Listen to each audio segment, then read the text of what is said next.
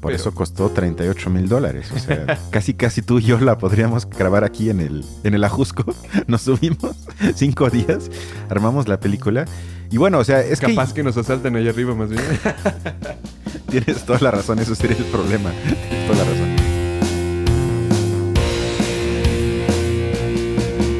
Hola, ¿cómo están? Estamos de vuelta en este espacio. Y hoy toca otra vez una película de terror que se llama Vinny the Pooh, Sangre y Miel. Los saludan como siempre Balam y Cristian. Y bueno, creo que sobra advertir que también sobre esta cinta no vamos a profundizar sobre el aspecto cinematográfico estético, que en este caso sería bastante simple, sino vamos a tratar si podemos extraer algunas ideas, si es que las hay, en esta película. Y para esto, Balam les hará una breve sinopsis. También hay que aclarar eso, o sea, realmente nosotros no estamos aquí comprometidos por un tiempo, puede ser una hora, puede ser 10 minutos, en función de lo que nosotros encontremos de las películas, no tenemos en ese sentido límite, así que tampoco se extrañen si este episodio no dura muchísimo. Bueno, eh, básicamente la trama nos remite a eh, el típico cuento, la típica historia de Winnie the Pooh que todo mundo conoce, este grupo de eh, amigos animales de un niño llamado Christopher que bueno, lo acompañan cuando es niño, en su infancia, y eh, se vuelven sus amigos y todo lo demás. Entonces parece que esta película parte de ese mismo, de esa misma raíz, continúa la historia, con la excepción de que eh, en esta ocasión solamente nos encontramos con Winnie the Pooh y eh, su amigo Piglet. Entonces, nos encontramos con una versión mucho más grande de ellos, mucho más animalizada, porque parece ser que cuando Christopher se fue a la universidad, decidió eh, abandonarlos. Aún cuando era, cuando era niño, les prometió que iba a estar con ellos para siempre, pero como pues creció y el mundo tenía que seguir, pues no pudo seguir haciéndolos, así que los abandonó en un medio de un bosque y estos como que se animalizaron tanto que empezaron a odiar a la humanidad completa e incluso olvidaron el, lenguaje, por eso y juraron que nunca más iban a decir una palabra. Así es, efectivamente. Entonces nos encontramos con una historia profunda. Y bueno, eh, básicamente trata de eso, de cómo Winnie the Pooh eh, y su amigo Piglet empiezan, bueno, ya son más bien como una especie de... desarrollan por alguna razón una complexión humana perfectamente, entonces tienen unas, bueno, máscaras bastante convincentes y eh, cometen asesinatos en el bosque. Es como la típica película de terror, solo que en esta ocasión el monstruo del bosque es Winnie the Pooh.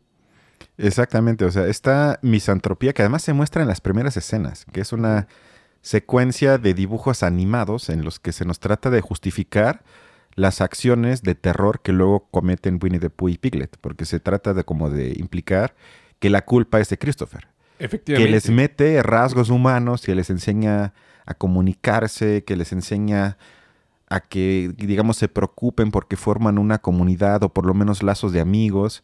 Y como luego es un humano que se emancipa, porque así lo vería yo, que abandona sus raíces, y eso no se puede hacer. Lo hemos tematizado aquí. Uno no puede abandonar sus raíces, su identidad, los traiciona. Y luego hasta vemos como hacen un ritual, una especie de ritual donde juran que a partir de hoy van a odiar a la humanidad, no van a repetir una palabra, o sea, se van a distanciar, alejar, se convierten otra vez en animales salvajes y luego matan a personas donde una es más estereotipada que otra. Vemos a la influencer que se la pasa tomando fotos, vemos a la amiga quizás medio simple, intelectualmente hablando, etc. Y esto a mí, mm, primero, yo no sé tú, pero yo tuve la pregunta, bueno, ¿por qué a alguien se le ocurre hacer una película Winnie the Pooh que sea una película de terror? Y luego, cuando investigué un poco, me enteré que los derechos de propiedad del personaje, que son desde una novela de 1996, a partir del 1 de enero del 22, perdieron vigencia para Disney y son ahorita de dominio público. Es decir, todo mundo puede agarrar el nombre de Winnie the Pooh y hacer lo que se le plazca.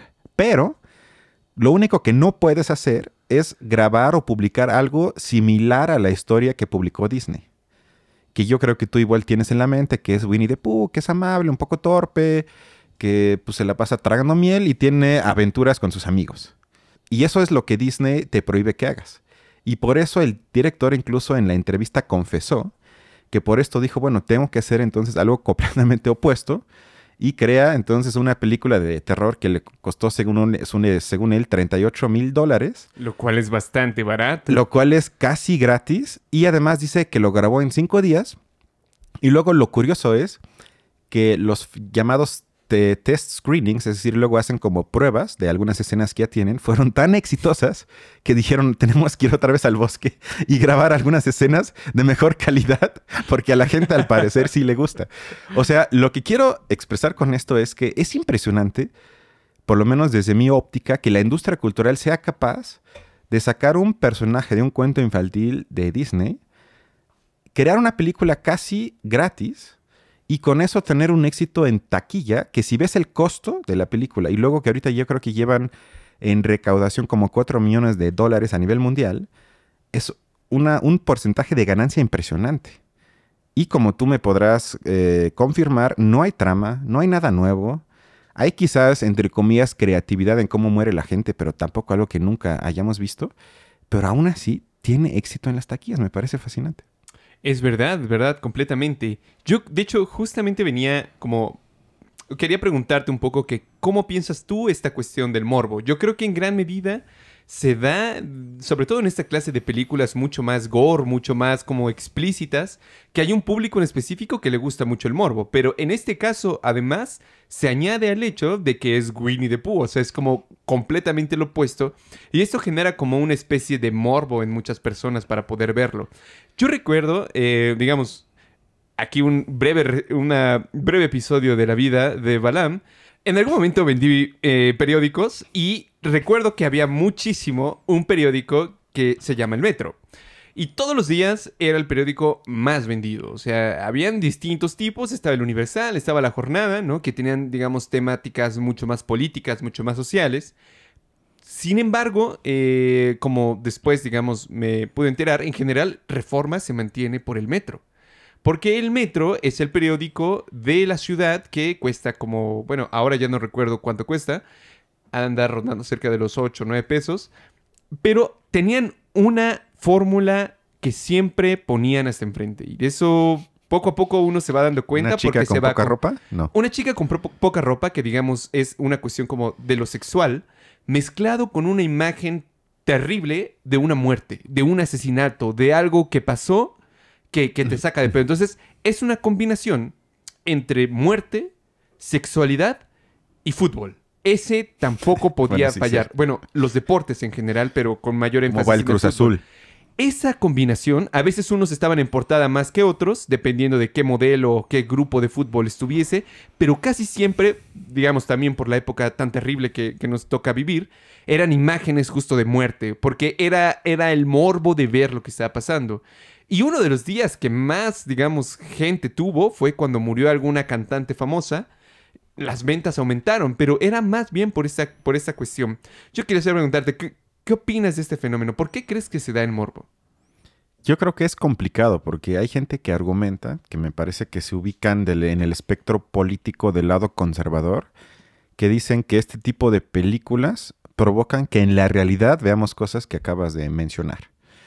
Y hay otra gente en la que cual yo creo que yo simpatizo más, que argumenta que no es lo mismo una expresión artística, si se le puede llamar a esta película de esa manera, que la realidad, sino que quizás en el cine, en este caso, se pueden hacer cosas precisamente para que no las tengamos que vivir o experimentar en la realidad. O sea, creo que intelectualizar una obra, en este caso una película, es mucho más complicado que nada más decir ahí vemos lo que pasa en la realidad o lo que vemos ahí luego pasa en la realidad. O sea, creo que es más complicado que eso.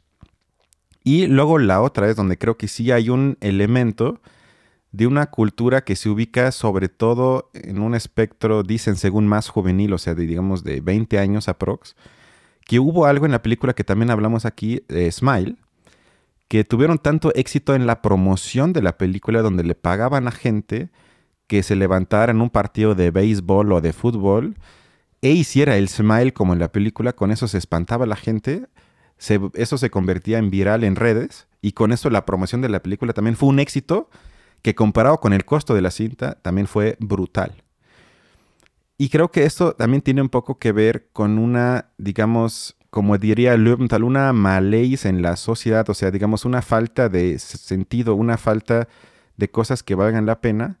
Y para mí son expresiones de un nihilismo posmoderno que experimenta la gente, que ya no es capaz de experimentar cosas, y con experiencia yo me refiero no a la experiencia emocional como la puedo tener en Six Flags, sino me refiero a una experiencia que tengo, por ejemplo, cuando veo una obra de arte, cuando me enamoro, para mí el amor es una experiencia muy profunda.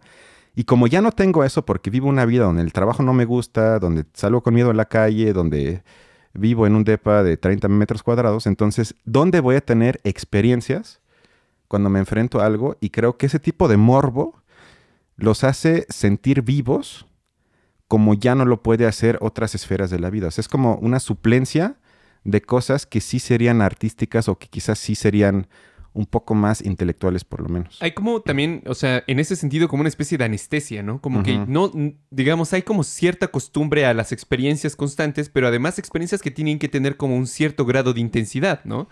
Recuerdo mucho que en los 90 se, se, hablaba, o bueno, las discusiones, por ejemplo, alrededor de los programas de televisión, se iban mucho en el sentido de por qué aparecen esta especie de audiencia que no es la audiencia. Me explico, como en la teoría de Big Bang. Un personaje hace algo gracioso y para reforzar el acto de lo gracioso llegan de fondo unas risas, ¿no? Una, personas que no vemos, pero que aparentemente están también viéndolo o así nos, nos percatamos, y ellas expresan por nosotros es lo que tenemos que sentir, ¿no? Cuando hay un chiste, algo sencillo, se ríen. Cuando hay alguna una situación, digamos, como más enternecedora, eh, también reaccionan de esa manera. Entonces, hay como una especie de guía entre lo que se siente. Pero en este caso, es más bien como una anestesia, porque todo el tiempo se busca quizás eh, experiencias o, o entretenimiento que tenga un grado de intensidad para para una sensibilidad, pero a lo largo del tiempo, estar incidiendo en esa sensibilidad cada vez más con experiencias más fuertes o así, puede lograr que se generen justo como como que ya no es tan fácil que una experiencia común te pueda mover de esa manera, ¿no? Y yo creo que también en ese sentido, por eso, incluso, o sea, desde el punto de vista artístico, el hecho de que en los cines se hagan películas de terror donde muestran todas esas matanzas y todo, puede ser, como lo mencionas, una forma de sublimación, pero también eh, en el caso, por ejemplo, del periódico, cómo se muestran las imágenes de los muertos y demás, es también una especie de sublimación personal. O sea, aunque no sea algo intelectualizado, pero sí que las personas piensan, ok, esto le pasó a ellos, pero yo estoy acá. O sea, como es el espectáculo realmente. La forma de vivir esas experiencias, pero en forma de espectáculo. Que según yo recuerdo, creo que ya está prohibido hacerlo en los periódicos. Creo que es algo que fue correcto.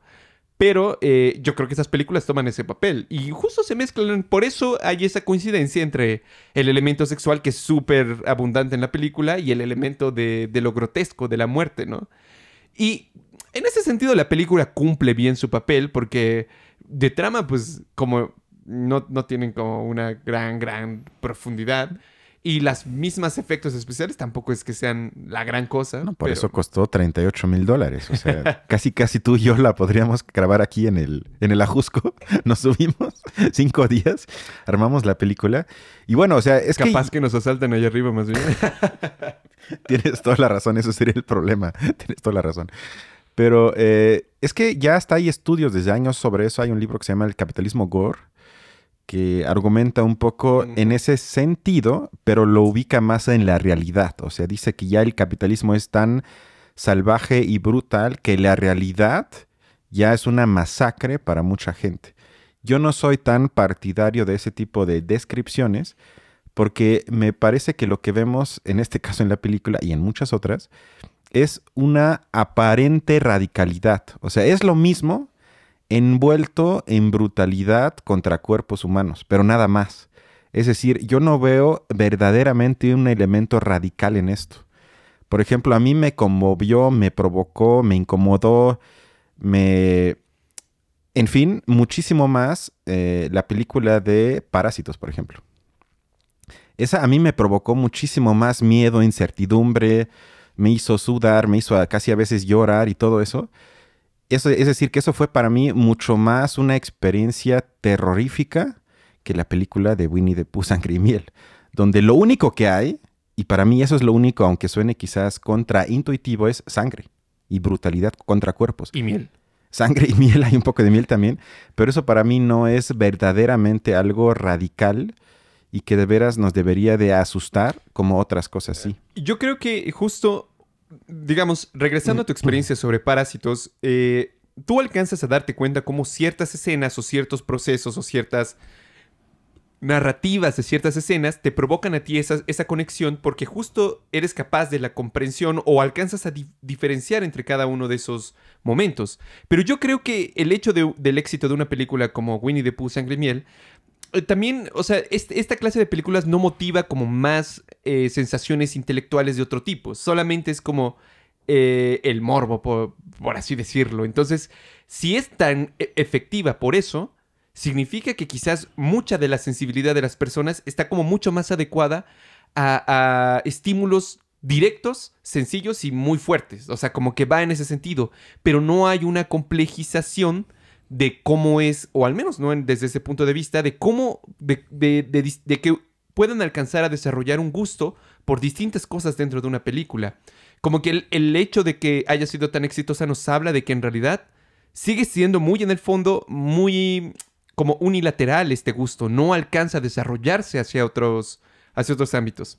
Bueno, no sé. Sí, o sea, yo lo único que diría que hasta el morbo lo he visto en películas mucho más inteligentes, o por lo menos con más ambición de complejizar. Porque en esta cinta, cada escena es sumamente predecible. Sujeto X camina en el bosque, oscuro, se va la música. Todo mundo sabemos qué va a pasar. Se encuentra con Winnie the Pooh, Winnie the Pooh se sorprende, Winnie the Pooh la persigue, Winnie the Pooh mata. Otra escena, vemos a la influencer en el jacuzzi tomándose fotos, clásico, miles de fotos. ¿Qué pasa? No se da cuenta que se acerca Winnie the Pooh con Piglet. La secuestran y vaya sorpresa, la matan. Y así son todas las escenas donde no hay nada sorpresivo, quizás hasta el final, que además también se me hizo raro, que el único sujeto que no muere es el chavo, o sea, mueren todas las mujeres. Ahí también se abrieron a críticas feministas, pero creo que ellas ni siquiera ven ese tipo de películas. Pero hasta eso se me hizo raro. Y mi último punto es, puedes estar muy contento porque va a haber una segunda parte de Winnie the Pooh, Sangre y Miel. Ya la- ya la anunciaron. Quedó vivo Winnie the Pooh, es verdad. Y quedó vivo Christopher. Sí, cierto. Sí, cierto. Bueno, eso sería todo lo que yo soy capaz de decir sobre Sí, esta cinta. Yo también creo ¿La que... recomiendas? No, en absoluto. Tampoco la recomiendo. O sea, a menos que sean fans de ese género. Sí, porque a Pero mejor- creo que a hasta en ese es género hay mejores películas. Sí, sí. ciertamente. O sea, Bueno, sin más, eh, Nos vemos la otra nos semana, vemos la siguiente semana. Hasta luego. cuídense, bye.